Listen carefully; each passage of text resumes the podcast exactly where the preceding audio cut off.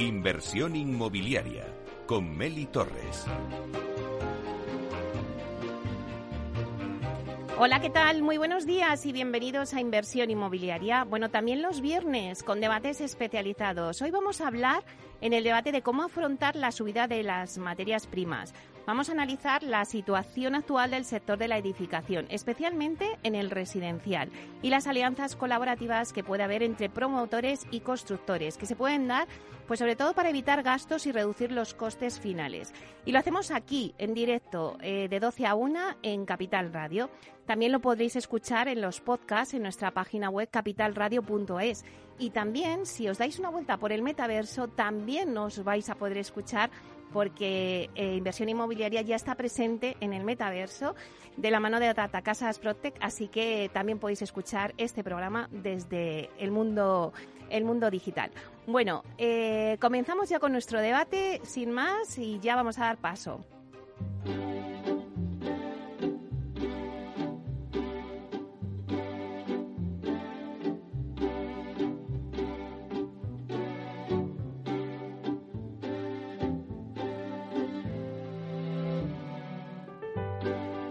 Inversión inmobiliaria. Comienza el debate.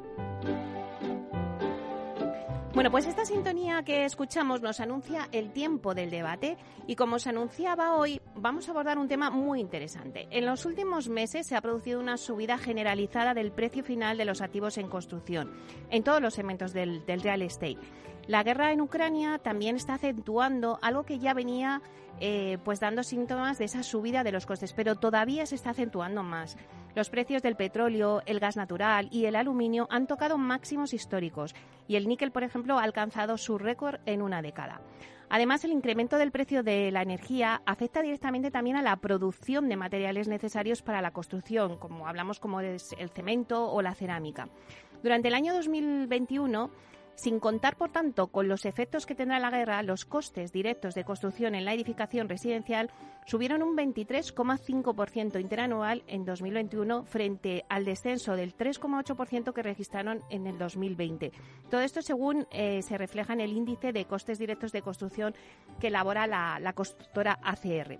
Bueno, pues hoy vamos a analizar la situación actual del sector de la edificación, especialmente en el residencial y vamos a ver si se pueden dar alianzas colaborativas entre promotores y constructores eh, para poder evitar gastos y reducir los costes finales. Y todo ello lo vamos a debatir con los invitados que tenemos hoy en nuestra mesa de debate, expertos en esta materia, y vamos a presentarles ya. Eh, vamos a empezar por, por Concha. Hola, buenos días. Concha López Rodríguez, directora técnica de Residencial Iberia del Grupo LAR. Buenos días, Concha. Buenos días, Meli. Bueno, pues un placer tenerte con nosotros. También está con nosotros Jorge Cicuéndez, que es director de proyectos del área residencial en MEIS. Buenos días, Jorge. Buenos días. Bueno, un placer también tenerte con nosotros. Eh, también le sigue Javier Sagüez, que es director general del Grupo Constructor Arpada. Buenos días, Javier. Buenos días, Meli. Un placer tenerte con nosotros también. Y Javier Higuera, que es socio del estudio de arquitectura HCP. Buenos días, Javier. Hola, buenos días, Meli. Muchas gracias por la invitación. Bueno, pues una vez hechas las presentaciones, sí que eh, a mí me gustaría eh, comentaros algo que, que, dijo hace poco Juan Antonio Gómez Pintado, el presidente de la patronal de promotores de, Asprima y de constructores APC. Y lo dijo en la presentación de, de, lo que va a ser la feria pues, a finales de, de, este mes del SIMA, ¿no? Y comentó algo que os leo. La subida de costes en las obras está tensionando el sector promotor, aunque de momento las empresas prevén poder absorber esa inflación trasladándola a una subida de precios para los clientes en el precio de la vivienda libre.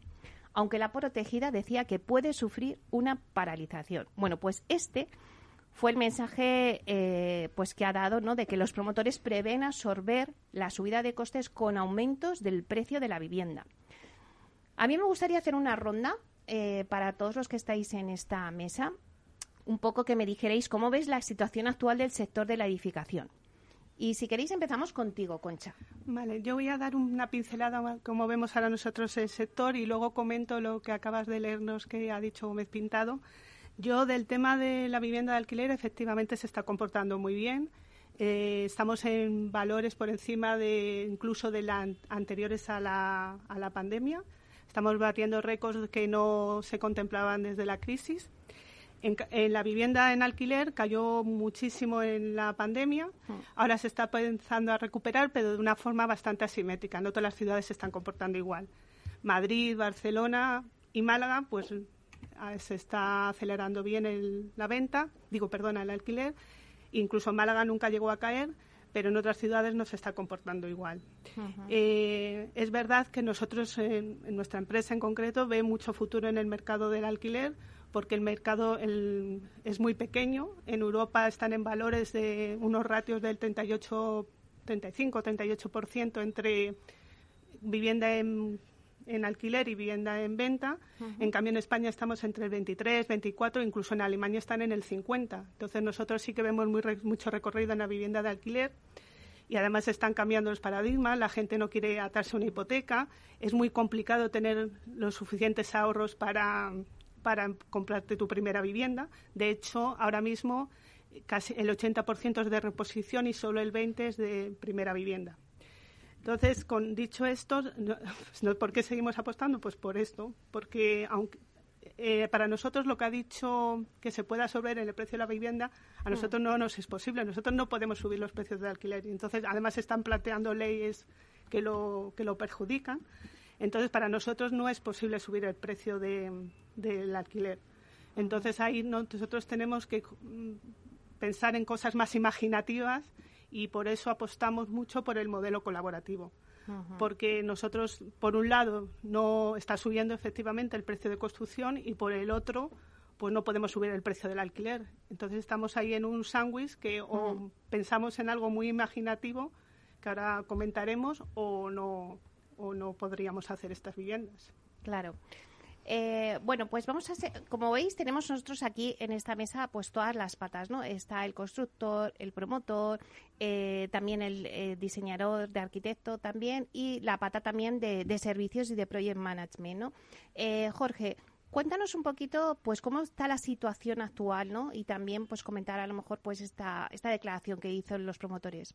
Sí, yo creo que Concha apuntaba inicialmente una, una clave, ¿no? que, es, que es donde se está centralizando la demanda de vivienda. Es decir, hay estudios que dicen que hoy en día, por un lado, hay un, un stock de unas 475.000 viviendas, pero que están localizadas en áreas en las que no existe demanda, y que en España puede haber hasta 500.000 viviendas eh, pendientes de construir eh, para distintos modelos de, de habitacionales. ¿no? Entonces, yo creo que hay una, una doble demanda, eh, una demanda, mm, digamos, eh, de vivienda de más alto nivel o de mayor eh, superficie mm, para viviendas que durante la pandemia familias que, que, han demandado pues más áreas libres tener terrazas las viviendas unifamiliares han subido muchísimo y principalmente vinculadas a las grandes ciudades capitales de provincia o ciudades mm, periféricas, pero que tienen el suficiente volumen, la suficiente dotación de servicios eh, sanitario, social, cultural, eh, de manera que mm, pues puede ser bastante bastante bueno la ubicación para tanto para las personas más mayores de la familia como los más jóvenes. Y luego una segunda parte que es eh, un poco en la que más estamos incidiendo, sobre todo con, con Grupo LAR, que es la vivienda de alquiler a precio asequible sobre todo con unos tamaños más ajustados, con un mix más ajustado, eh, sobre todo pensado en, la emancipación, la primera vivienda o en la aproximación a las grandes ciudades, ¿no? Entonces, eh, yo creo que estamos ahora mismo con un problema eh, que de manera imaginativa se está tratando de resolver para poder satisfacer esta demanda de medio millón de viviendas en los próximos años, que en las actuales circunstancias pues hay que ir viendo cómo se puede hacer de forma ordenada, sostenible y, en la que todas las partes puedan intervenir, colaborar y, dejarse pocos pelos en la gatera, ¿no? Porque la subida de precios al final eh, atropella a, alguien de todo, el, de todo el proceso. Hay que intentar, aunque, aunque la idea inicial es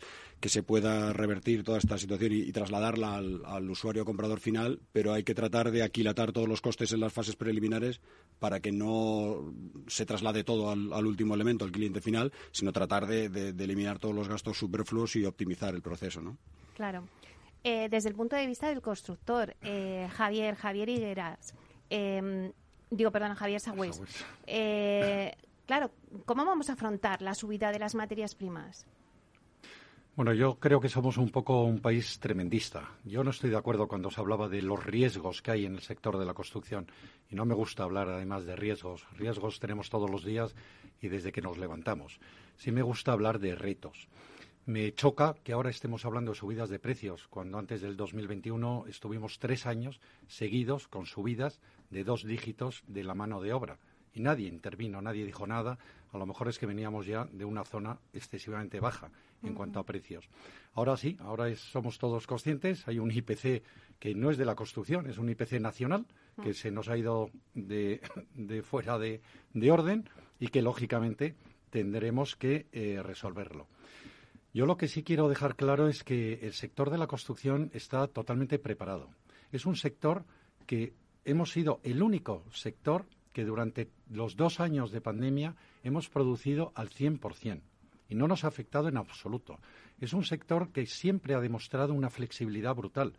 Si nos remontamos al 2008, cuando cayó la parte económica y la parte inmobiliaria, pues el sector se reinventó, se fue fuera de España, se ha demostrado que se han hecho grandes obras de ingeniería y que estamos preparados para cualquier reto que se nos ponga eh, delante. No creo, sinceramente, que lo que hoy estamos viviendo, que lógicamente son hechos, las subidas de precios, la inestabilidad geopolítica, la falta de, algunas materias primas y de suministros, pero para eso siempre hemos sido un sector flexible, un sector que nos sabemos planificar y un sector que lo que sí estoy totalmente de acuerdo con lo que ya se ha apuntado y seguiremos hablando, que tenemos que buscar un entorno colaborativo entre todos los agentes para poder paliar esto. Y es tal vez la asignatura que nos, eh, que nos toca.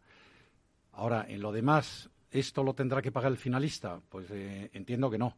Y entiendo que en este proyecto de colaboración que luego hablaremos, pues efectivamente se pueden menguar enormemente los, datos. Me parece un poco exagerado el dato que se ha dado ¿eh? de la subida de precios en el 2021. Yo ahí particularmente creo que, es un poco exagerada, no, no es tan cierta. Las mayores subidas las estamos teniendo probablemente desde el mes de septiembre-octubre del 2021 a la fecha actual me atrevería a decir que podemos estar en torno a los 12%, pero el 2021 no estuvimos en esa, en esa línea. Bueno, me ha gustado mucho, Javier, lo que has dicho, que estamos preparados para cualquier reto, ¿no? Eso es importante. Eh, Javier Higuera, eh, cuéntanos un poquito eh, cómo ves tú la situación desde vuestra óptica como arquitecto. Pues nosotros lo divido la respuesta en dos partes. Una, la irrupción de los nuevos modelos residenciales, como el Colibri y el Bilturren, que Grupo Polar está muy activo. Eh, como ha dicho Concha, yo creo que esto da respuesta a una necesidad del mercado. Por un lado, eh, poder acceder a la vivienda a la gente joven que de otra forma no podría acceder. Y por otro lado, estamos viviendo en, una época de muchísimos cambios y muchos cambios sociológicos. La gente joven y no tan joven ya demanda mucha flexibilidad, mucha movilidad laboral.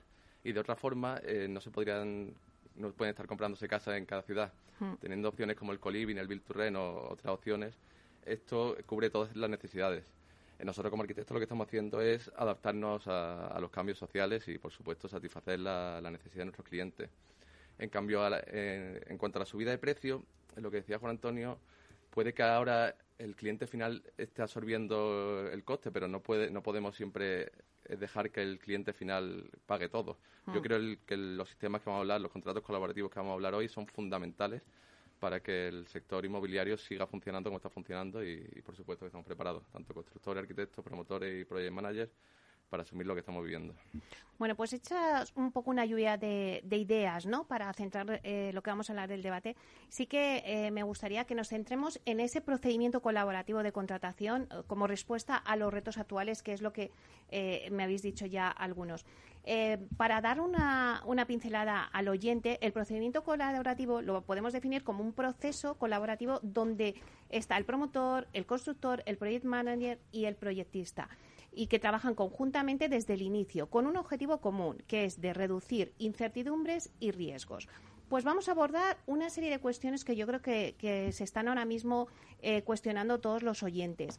Eh, por ejemplo, eh, Concha, ¿cuáles son los gastos que se pueden evitar para reducir los costes finales? Esto es algo muy importante. Ah, bueno, hay que optimizar las cuatro patas que tiene un proceso de desarrollo que es el capital humano, o sea, los recursos humanos, los materiales, los equipos y el tiempo. Si tú optimizas eso, has triunfado. Entonces hay que desechar todo, eliminar todo lo que no sirva ni para el diseño, ni para la construcción, ni para el producto final, para el uso que se le va a dar al edificio. Entonces, para eso es fundamental, desde el minuto cero que empieza el desarrollo, estar todas las partes. Nosotros hemos apostado por eso desde que empezamos esta plataforma de viviendas de alquiler, lo estamos haciendo así y hasta ahora nos está saliendo muy bien. Desde el primer momento estamos todos y todo el mundo aporta valor. Y esto está haciendo que el proceso sea más barato, pero teniendo el producto que queríamos. con el objetivo es eso de, eh, reducir los costes finales. No sé si vosotros queréis añadir algo más, ¿no? Eh, a esta pregunta, a lo que ha dicho ya eh, Concha. ¿Cuáles son los gastos que se pueden evitar para reducir los costes finales? Javier. Es, el conjunto de, la filosofía del proyecto eh, colaborativo. Eh, dentro del proyecto colaborativo, efectivamente, está todo inventado. Esto se llama IPD y hay varios clientes nuestros, entre ellos Grupo Polar, que ya lo estamos experimentando e incluso ya hemos entregado obras e incluso con algún cliente ya han pasado más de un año. Y las experiencias están siendo impresionantes un Grupo LAR puede decir la desviación económica y en plazo que ha tenido con una obra que le estamos entregando en este momento. Hablamos antes de incrementos de costes. Hemos resuelto ese incremento de, costes en esta, en esta obra, no ha sido ningún problema. ¿Por qué? Porque desde el inicio lo que hemos hecho es optimizar el proyecto en la base que lo ha definido Concha perfectamente. Lo que no no puede eh, seguir existiendo eh, como forma usual y eh, histórica de trabajar es un proyecto de arquitectura donde interviene el proyecto, donde interviene el arquitecto que además a unas velocidades de vértigo no les dan prácticamente ni, tiempo para, para poder hacer ese proyecto en condiciones. Que ese proyecto sea ejecutable es pedirle peras al olmo, es imposible. Entonces, eh, ¿qué estamos haciendo? Pues trajes a medida donde semana a semana se está definiendo el proyecto conjuntamente con todos los agentes intervinientes. Eso tiene unos costes brutales. Ahí no podemos ni optimizar ni recursos humanos, ni de equipos, ni de materiales, ni de absolutamente nada. Eso tiene que estar en la fase de proyecto. Tenemos que alargar esa fase de, de proyecto y más que alargarla, lo que sí tenemos que hacer es involucrar a todos los, agentes. Si nosotros somos capaces de aportar nuestros conocimientos en procesos constructivos y en materiales, si nosotros somos capaces de introducir en el área de juego a los fabricantes y a los industriales que, pertenecen al sector. Primero, conseguiremos la flexibilidad que en la subida de sueldo de, precios antes no se ha comentado y sí es verdad que en alguna ocasión hay algunos fabricantes que están abusando de esta situación y lo estamos viendo en la calle, algunos bares con los cafés y las cervezas. Pues ah, nos pasa exactamente igual. Pero esa flexibilidad que nos caracteriza, si desde el proyecto cambiamos un material por otro o un proceso por otro, ¿eh? es donde estamos ahorrando y abaratando todo este proceso. Es clave. Y por otra parte, se habla de la digitalización. La digitalización, el sector de la construcción está totalmente preparada. Hay muchas constructoras como Arpada que tenemos todas las herramientas digitales. Lo que nos falta es un, un proceso de industrialización, una transformación digital. Pero para esa transformación digital lo que necesitamos es el mundo BIM. Y BIM no es otra cosa que un entorno colaborativo, algo donde tenemos que estar todos trabajando y que todos aportemos nuestra parte de conocimiento, porque sin estas cuatro patas una obra no sale pues desde el primer momento creo que tenemos que aportar todo ese conocimiento y al final tendremos la digitalización del proyecto, el modelo del proyecto y a partir de ahí ya soñar con lo que queramos, inteligencia artificial, etcétera, etcétera, que en otros sectores ya están en prácticas desde hace muchos años. Y que todo llegará, ¿verdad? Y todo llegará. y estamos ya preparados, como decía al principio, ¿eh? Vosotros también estáis de acuerdo de que tenéis que estar ahí desde el principio del proyecto, ¿no? Sí, es que como se hacía antes es absurdo, porque porque perdíamos, o sea, hacíamos una licitación al uso, esperábamos al final a meter a la constructora cuando estábamos casi un año muchas veces para conseguir una licencia. Entonces ahora lo que hacemos, empezamos a trabajar en el minuto cero y durante ese tiempo que tardan en darnos una licencia, estamos trabajando en un tiempo, ahorramos un tiempo maravilloso que luego perderíamos en la obra. Entonces, eh, ese tiempo de ocho, incluso hasta un año, estamos trabajando. Y eso se nota luego en todo, porque ya entras con otra, otro ritmo en la obra, con todo contratado, con todo cerrado, con todo resuelto. Y, no, es, no tiene nada que ver con el modelo tradicional. Y con el objetivo también de evitar errores también, ¿no? Desde el principio. Y, ahora en ese mundo de la digitalización estamos haciendo los colaborativos entre, en BIM 360 con casi todas las constructoras, bueno, con todas ahora mismo. Claro. Bueno, pues. Perdona, eh, un inciso nada más, pero es que has dicho una cosa eh, que eh, para mí ha sido siempre impactante en este sector: evitar errores. Nosotros siempre hemos hecho prueba-error. O sea, cuando se nos pide tecnología, pues si estamos probando cosas que no están inventadas, las, las hacemos y si salen más mal, las tenemos que corregir. Efectivamente, cuando dejas todo preparado en un proyecto, con todos los procesos eh, constructivos, los errores los estamos disminuyendo enormemente en las obras. Pues si os parece, lo dejamos ahí, vamos a dar unos minutitos de publicidad y volvemos a la vuelta.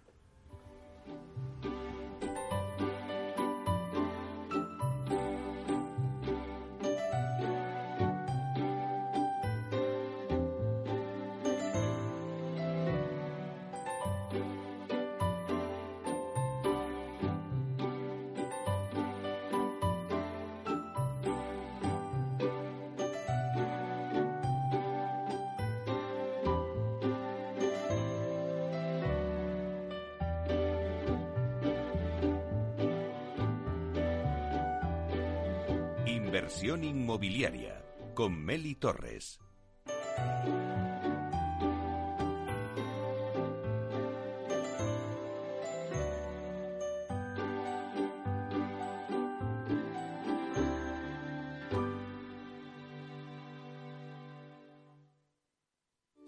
Es tener una red de asesores a tu lado para ofrecerte un asesoramiento personalizado a la hora de tomar decisiones de inversión.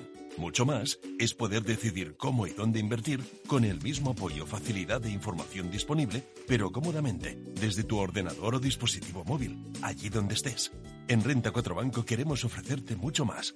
Por eso evolucionamos, para que no tengas que elegir. Más cercano, más digital. Renta 4 Banco. ¿Quieres más?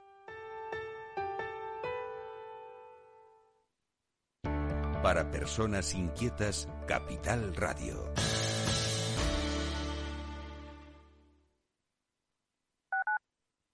Capital Radio Madrid, 103.2. Nueva frecuencia, nuevo sonido.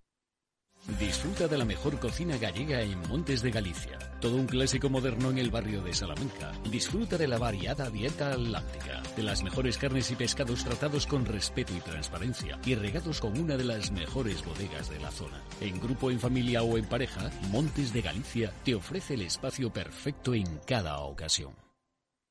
Esto te estás perdiendo si no escuchas a Luis Vicente Muñoz en Capital, La Bolsa y la Vida.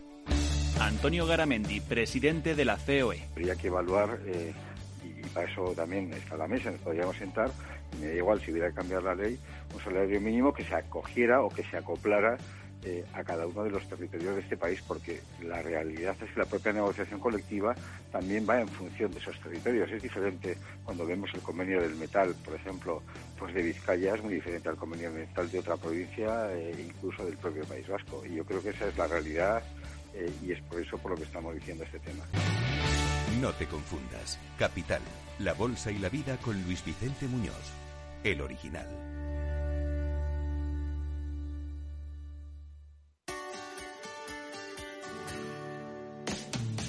Todos los viernes a la una de la tarde en Capital Radio tienes una cita con Humanos en la Oficina, el programa de radio más divertido y de mayor influencia en el mundo del capital humano, donde las empresas y organizaciones dan voz al talento que trabaja día a día en la oficina.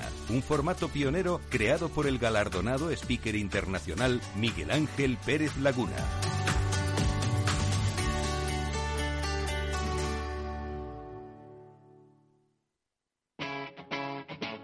Capital Radio.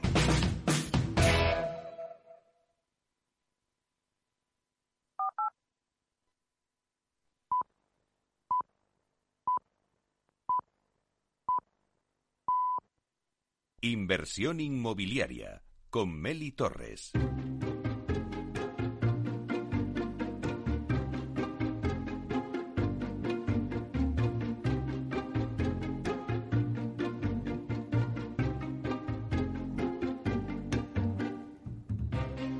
Bueno, pues seguimos con el debate que tenemos hoy para, bueno, abordar un poquito, pues, eh, qué está pasando en el sector de la construcción, eh, cuáles van a ser los pasos que vamos a dar con todo el tema de las subidas de las materias primas, eh, todos los temas de colaboración entre promotores y entre constructores.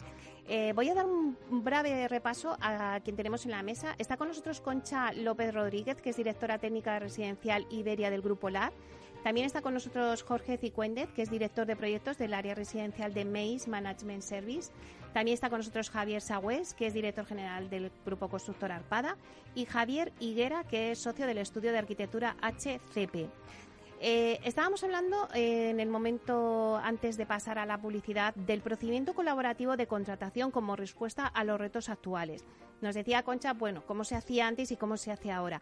Pero sí que me gustaría también eh, comentar un poquito con, Jorge también. ¿Cuáles son los pasos a, seguir para poner en marcha estos contratos colaborativos?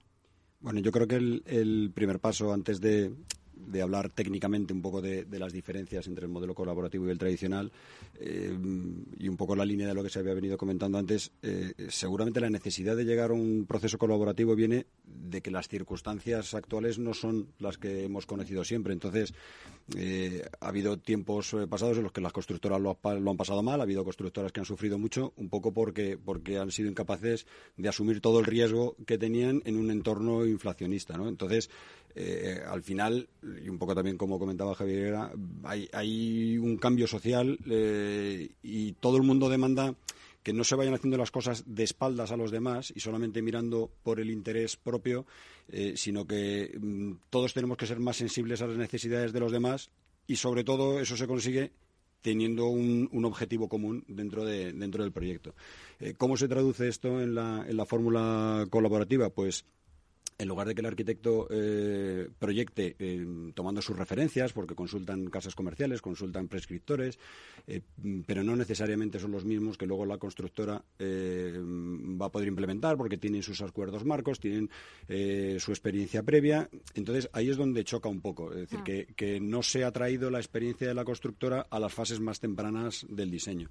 Entonces, eh, ¿cómo se resuelve eso? Pues eh, se resuelve un poco, eh, una vez que arranca el, proyecto y se ha seleccionado al, arquitecto, pues un, poco lo primero que se hace es definir los costes, definir el producto, hacer un, anteproyecto y en, y en, base a ese anteproyecto y unas calidades determinadas y unas dotaciones determinadas, pues abrir ya un proceso de selección. Un proceso de selección de constructora en la que, mm, además, te tienes que rodear de, empresas de confianza, empresas solventes empresas con experiencia. Eh, a partir de ahí eh, se puede tener un producto más o menos definido y con un precio máximo garantizado eh, en base a toda la experiencia acumulada por todos los agentes.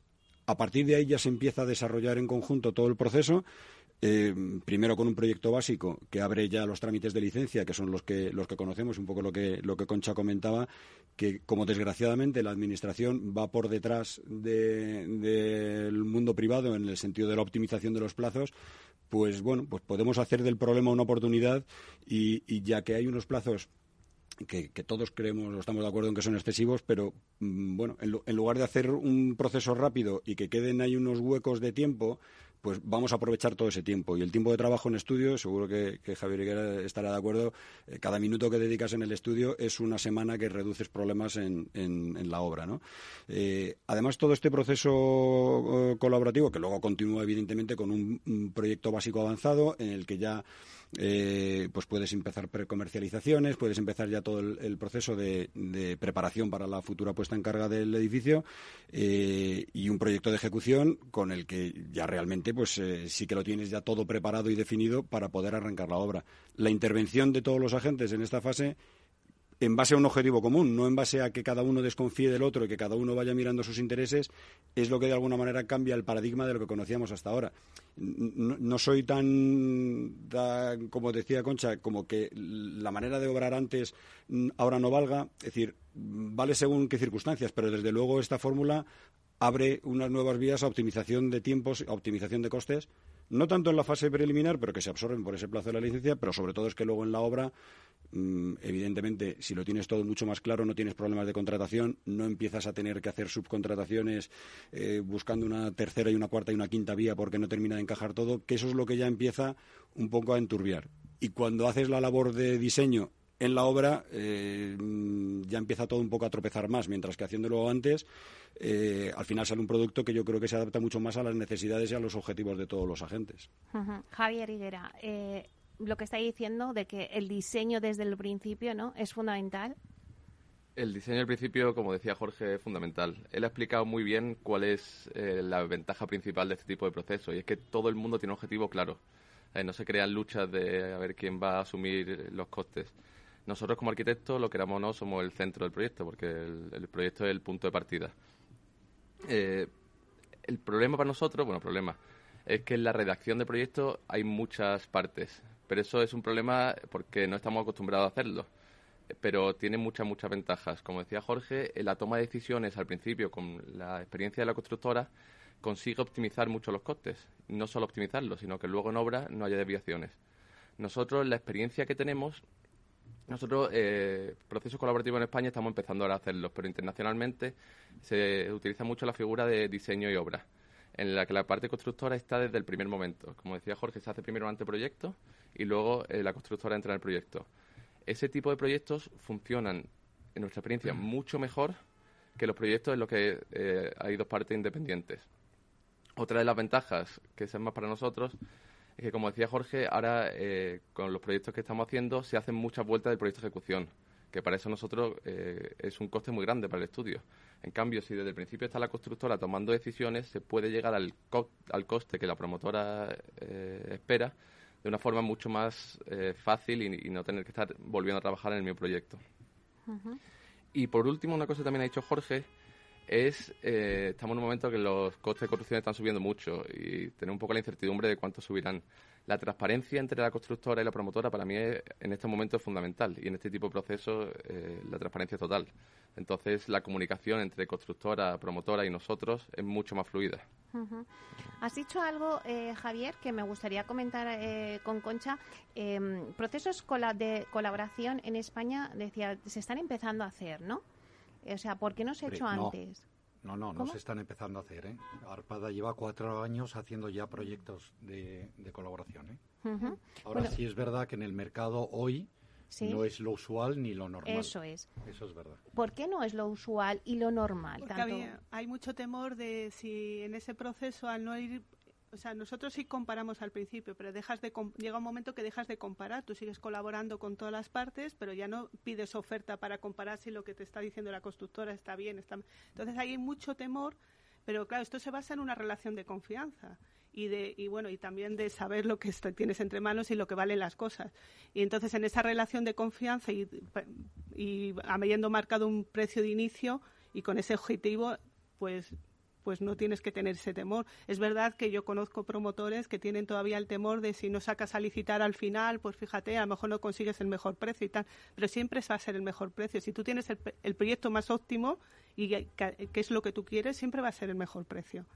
Entonces, eh, hay ese temor. Sí me gustaría, eh, para que la gente que no conoce muy bien este sector, que lo pueda entender. O sea, el papel histórico es un proyecto que se le da a, un, a una constructora donde hay un departamento de estudios que le dedica cinco, seis, siete días a lo sumo a poner precios y cuando nos equivocamos somos los más baratos y nos adjudicaban la obra. Eso es la forma tradicional. En el proyecto colaborativo se nos llama, como bien ha dicho Concha antes, y, lo ha confirmado también Javier, eh, digo, perdón, Jorge, eh, durante procesos de seis, ocho meses, incluso un año, ha habido casos que hemos estado en esas situaciones, tenemos a todos los departamentos de la constructora al, servicio de ese proyecto. Entre número de personas, horas y días trabajados, podéis comparar una cosa y otra. Entonces es lo que decía Javier. Al final lo que estamos es metiendo todo ese conocimiento de la mano del director del proyecto, que son los arquitectos y el proyecto, pero ese conocimiento ya lo estamos poniendo. Ese, eh, cuando nos adjudicaban la obra eh, anteriormente, el Departamento de Estudios no ha ejecutado una obra nunca. Se dedica a estudiar. Entonces pasamos a un departamento de producción que se pone a hacer las obras. Aquí no, aquí el departamento de producción ya está dentro del proceso. Y cuando empieza a ejecutar la obra, probablemente sepa bastante más que cualquiera de los agentes cómo se ejecuta esa obra. Entonces es lo que decías tú también antes, los errores son mucho menores, la planificación. ¿Cómo podemos decir que están subiendo los precios si tenemos que contratar algo para mañana porque no lo hemos definido?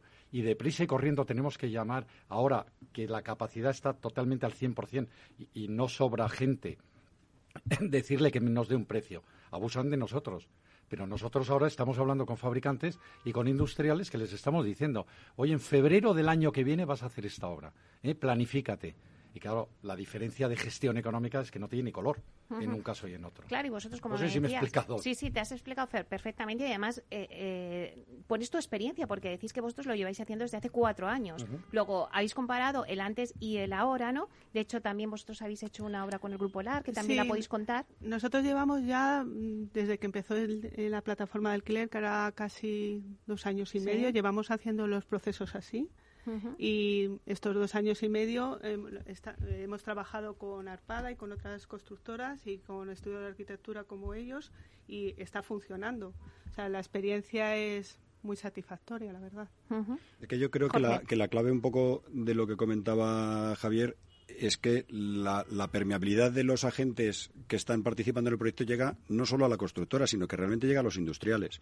y, es, lo que marca la diferencia, ¿no? Que, que si tú tienes un proyecto en el que la fachada es un elemento muy característico, pues parece de perogrullo, pero es que hasta ahora no se hacía así. Es decir, lo suyo es saber con qué empresa especialista, en el tipo de fachada que sea, eh, trabaja la constructora para ver si realmente cómo son los detalles constructivos, cómo son los encuentros, cómo son las transiciones, eh, qué cosas eh, mm, se pueden mejorar para optimizar costes, de manera que al final mm, ya no es un coste ni siquiera al que te hayas comprometido tú como constructora, sino al que se ha comprometido el subcontratista o el proveedor o el industrial, y además con tiempo, que es una clave que, que, que daba también Javier porque las cosas de hoy para mañana, pues es como todo. Cuando compras con necesidad, pues ya no miras el precio. Pero, pero cuando compras con previsión, pues, pues oye, pues puedes ir en lugar de al proveedor A al B, mm, generar una cierta competencia, pero con tiempo. No eh, eso que, decía él, de ir a buscar que alguno se equivoque para que entre y, entonces pues, pues, ya lo tengo. Y ya lo tengo en un precio que no puede defender. y lo que ocurre es que muchas veces no nos dábamos cuenta que los problemas de la constructora son de la constructora hasta que no los puede resolver. Y entonces nos estallan a los demás agentes y, hay que resolverlos inventando. Entonces, es mucho mejor planificar y prever con antelación que improvisar en la obra. Y, ahí es donde realmente se optimizan, que es un poco lo que yo creo que estamos todos de acuerdo, se optimizan realmente los plazos, los recursos y los medios en la fase de obra. En la fase de preconstrucción, evidentemente hay que ponerle algo más de tiempo, hay que ponerle algo más de dedicación, pero que en el global es más económico y, sobre todo es mucho más cierto. Es decir, porque la, incertidumbre de si tengo una obra y no tengo el resultado que tengo que tener y tengo que estar buscando y no consigo contratar y ya se me pasa un mes y se me disparan los indirectos y esto de a ver cómo mm. salimos de aquí, al final se genera ese clima en el que mm, ya es sálvese quien pueda. Eh, involucrando a todo el mundo desde el principio y entendiéndonos todos desde el principio, la filosofía cambia completamente. Javier Sagüez, ¿cómo se ponen en marcha estos contratos colaborativos? Es partiendo, se ha eh, confirmado aquí también desde la transparencia y la confianza. Entonces es o transparencia entre promotoras y constructoras que antes decías, Javier Higuera. Y, arquitecto y la parte del proyecto también, o sea, es un proyecto colaborativo entre las cuatro partes, pero basados en, en, la confianza y en la, y en la transparencia de, de, trabajo. El fin es común para, para todos, que es eh, llegar a la optimización de la calidad y precio y, esa es la puesta, la puesta en marcha. Lo que pasa que, al final, como decía Concha, en este sector siempre que les cabe la duda, eh, ¿y si meto a este otro va a ser más barato? Y esa búsqueda del último euro es la que, desde mi humilde punto de vista, el sector inmobiliario se ha estado equivocando durante muchísimo tiempo. Yo, creo que es donde cambia. Perdona, Jorge, nada más, que, eh, que es eh, también brutal en todo esto, cuando se habla, y hablamos antes un poco de digitalización. La gente lo que no acaba de entender es que eh, en la digitalización eh, hoy los estudios de arquitectura, como las constructoras, estamos trabajando ya en ese nivel, pero el lenguaje del arquitecto no es el mismo que el del constructor. Ejemplos muy sencillos para un arquitecto, lo importante es una, una, fachada para buscar ese diseño y todo ese proceso en conjunto.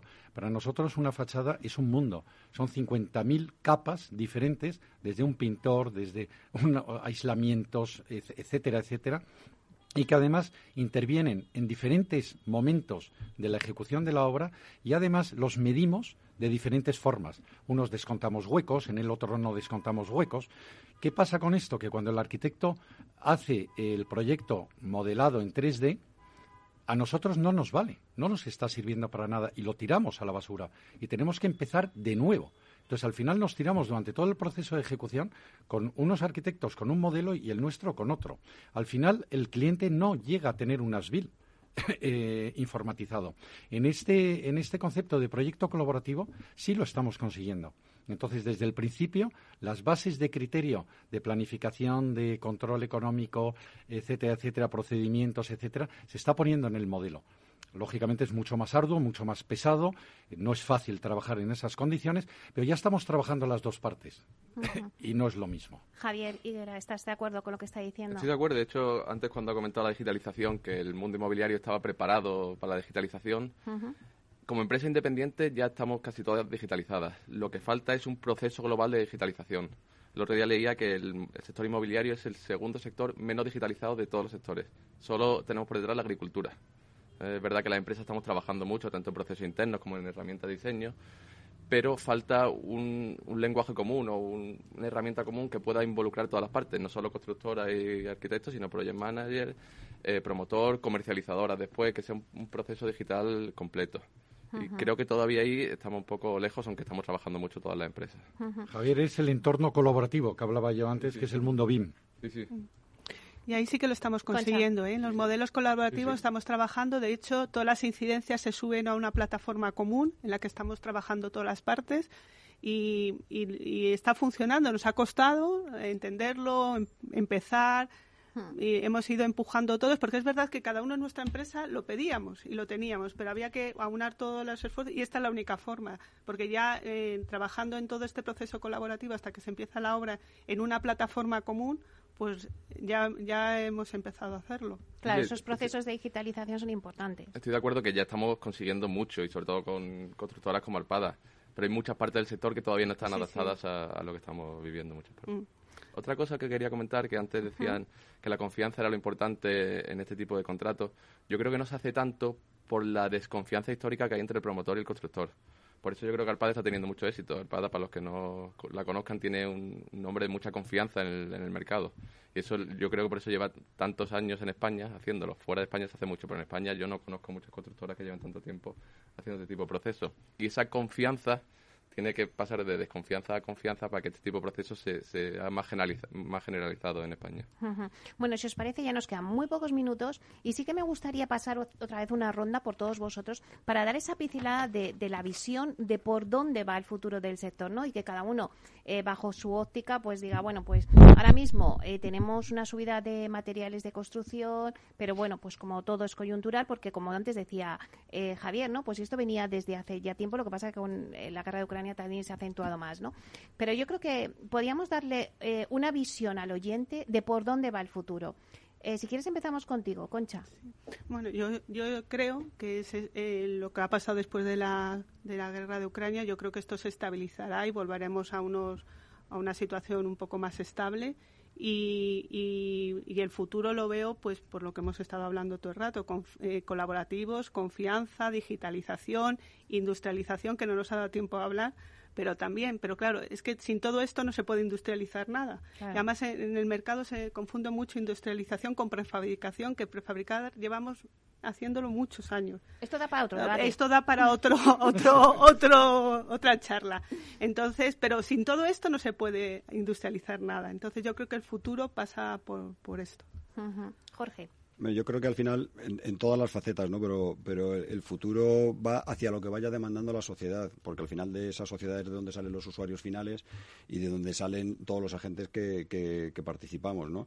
Eh, yo creo que ese, ese, ese cambio que se está produciendo ahora, al final pasa con todo, pasa con la sostenibilidad, pasa con la industrialización.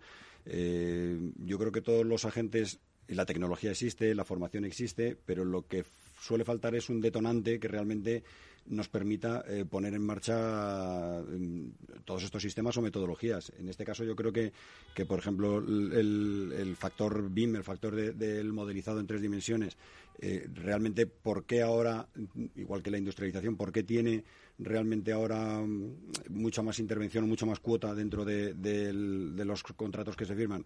Pues porque porque realmente hay una necesidad, ah. realmente hay una necesidad y, surge de esa necesidad de, construir rápido, pero construir bien, de construir con unos parámetros de sostenibilidad y pensando sobre todo en que esos edificios en el futuro, por ejemplo en este caso Grupo Lar, decir, no termina eh, su relación con el edificio cuando el edificio se termina la construcción, sino que lo va a operar, con lo cual va a necesitar de un mantenimiento, va a necesitar de un conocimiento sobre ese edificio que te lo está dando el, el, conocer muy bien qué es lo que has creado y tenerlo en ese ASBIL que, como comentaba Javier, que antes era pues como una amalgama de planos en los que se le pone la cartela a lo que me mandan y no se revisa y tal. No, esto es producto de, de la maduración de todo un modelo que ha ido recogiendo todas las modificaciones en el proceso constructivo y que después va a servir para facilitar no solo en la construcción, sino la operación del inmueble, el mantenimiento del mismo y optimizar los costes y optimizar mm, pues la, huella de carbono, optimizar eh, el, impacto que tiene ese edificio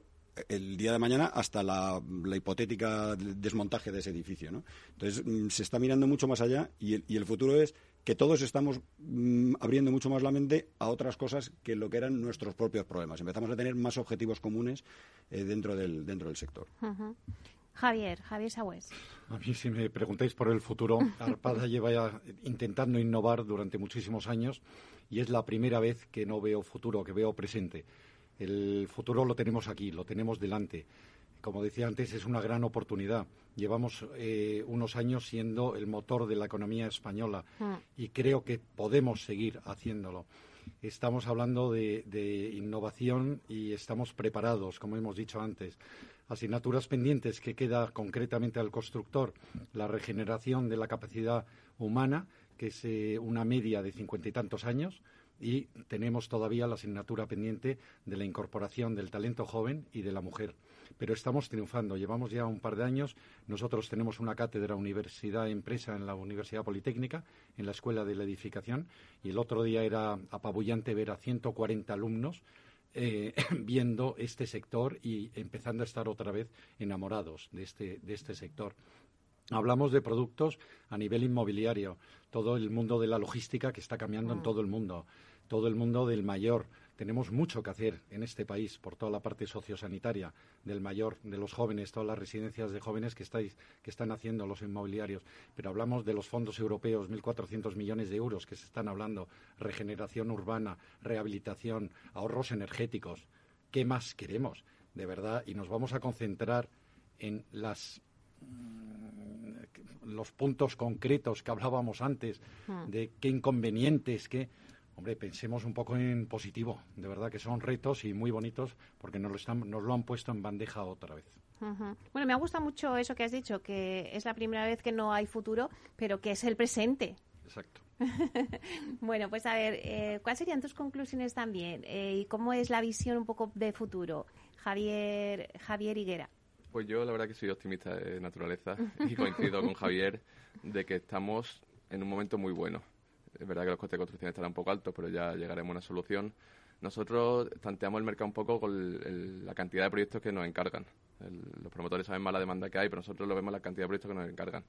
Y en los últimos 10 años nunca hemos tenido tanta carga de trabajo.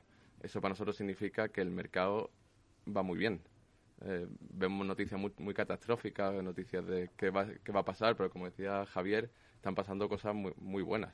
Nosotros vemos que nuestros clientes venden tanto primera residencia como segunda. Nosotros tenemos el estudio principal en Málaga, que tenemos muchas segundas residencias. Eh, todas las promociones que tenemos aquí en Madrid también funcionan muy bien. Y encima con los nuevos sistemas que se están implementando, la industrialización, la digitalización y, otros sistemas, creo que el futuro del mundo inmobiliario es muy bueno. También, como decía, soy muy, muy optimista yo y me gusta hacerlo, pero yo veo muy buen futuro. Bueno, pinta bien, pinta bien. Pues yo creo que nos han quedado cosas, ¿verdad, Concha? Como hemos hablado también de la industrialización, que hemos dicho, bueno, esto da para otro debate, pero hemos abordado eh, sobre todo ese proceso colaborativo que era de los que nos queríamos centrar hoy en este, en este debate. Ha sido un placer, la verdad es que es una pena porque el tiempo se pasa enseguida, pero yo creo que hemos puesto muchas claves encima de la mesa para el inversor. Eh, muchísimas gracias tanto a Concha López Rodríguez, directora técnica de Residencial Iberia del Grupo LAR. Muchas gracias, Concha, por estar aquí. Muchas gracias, Meli. También a Jorge Cicuéndez, director de proyectos del área residencial de Maze Management Service. Muchísimas gracias. Muchísimas gracias a ti por invitarnos, bueno, y a todos los compañeros porque realmente ha sido muy enriquecedor el coloquio. Muchas gracias también a Javier Sagüez, director general de Arpada, que es la constructora. Muchísimas gracias, Javier. Gracias, Meli, ha sido un auténtico placer y también a Javier Higuera, socio del estudio de arquitectura HCP. Muchísimas gracias por ponernos el diseño también sobre esta mesa. Muchísimas gracias por darnos la oportunidad, Meli. Bueno, pues seguiremos porque este tema seguro que vamos a tener que hablar muchos, así que seguro que reuniremos esta misma mesa e iremos avanzando a ver eh, cómo va también el sector de la construcción. Ha sido un placer. Muchísimas gracias a todos. Y bueno, a ustedes, eh, señoras y señores que nos escuchan al otro lado de las ondas, gracias por estar ahí y compartir este espacio con nosotros. Gracias también de parte del equipo que hace posible este espacio, de Félix Franco y de Miki Garay en la realización técnica y de quien les habla, Meli Torres. Nos vemos ahora en Twitch a la una y media, así que os esperamos en nuestro espacio en confianza con Miquel Echavarren. No os lo perdáis. Nos vemos prontito.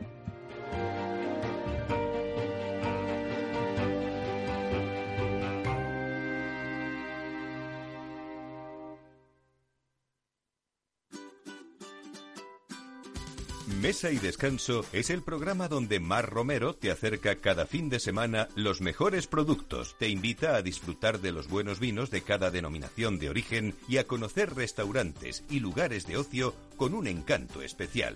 Mesa y Descanso, los domingos a las 13 horas, aquí en Capital Radio.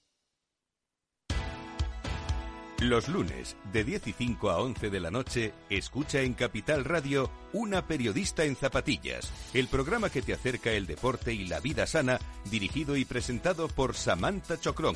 Información sobre carreras, entrevistas a profesionales de la salud, la solidaridad en el mundo del running, todo esto y mucho más te lo ofrece Samantha Chocrón, una periodista en zapatillas. Ya no estamos en la era de la información, estamos en la era de la gestión de los datos y de la inteligencia artificial. El tratamiento inteligente de estos datos proporciona un valor enorme a las empresas en sus procesos de negocio. En Piper Lab ayudamos a nuestros clientes a tomar decisiones de negocio basadas en datos. Escúchanos todos los lunes en el espacio de Big Data de Capital, la Bolsa y la Vida. Capital Radio Madrid 103.2 Nueva frecuencia, nuevo sonido. Gráficas Naciones. Más de 50 años de experiencia en el sector de las artes gráficas. Apostamos por la última tecnología tanto en impresión offset como en digital y gran formato. Realizamos todo tipo de impresión. Tarjetas de visita, folletos, libros, vinilos, decoración y montaje de stands. Más información en el 91 629 2145 o en gráficasnaciones.es.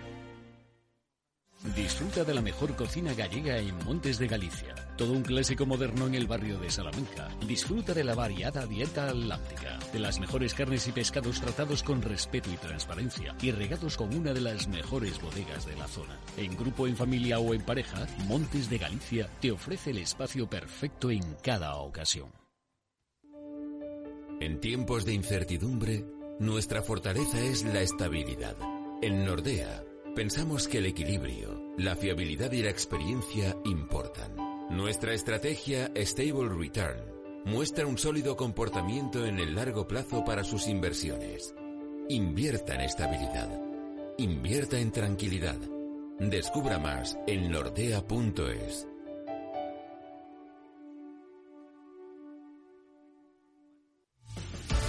Muy buenas, mi nombre es Sergio Fernández y estoy aquí para invitarte al primer programa de criptomonedas de la radio española. ¿Quieres saber qué es un Bitcoin? ¿Qué es esto de Cardano, Solana, Ethereum? Todo esto te lo vamos a contar en Cripto Capital de lunes a jueves de aquí en Capital Radio.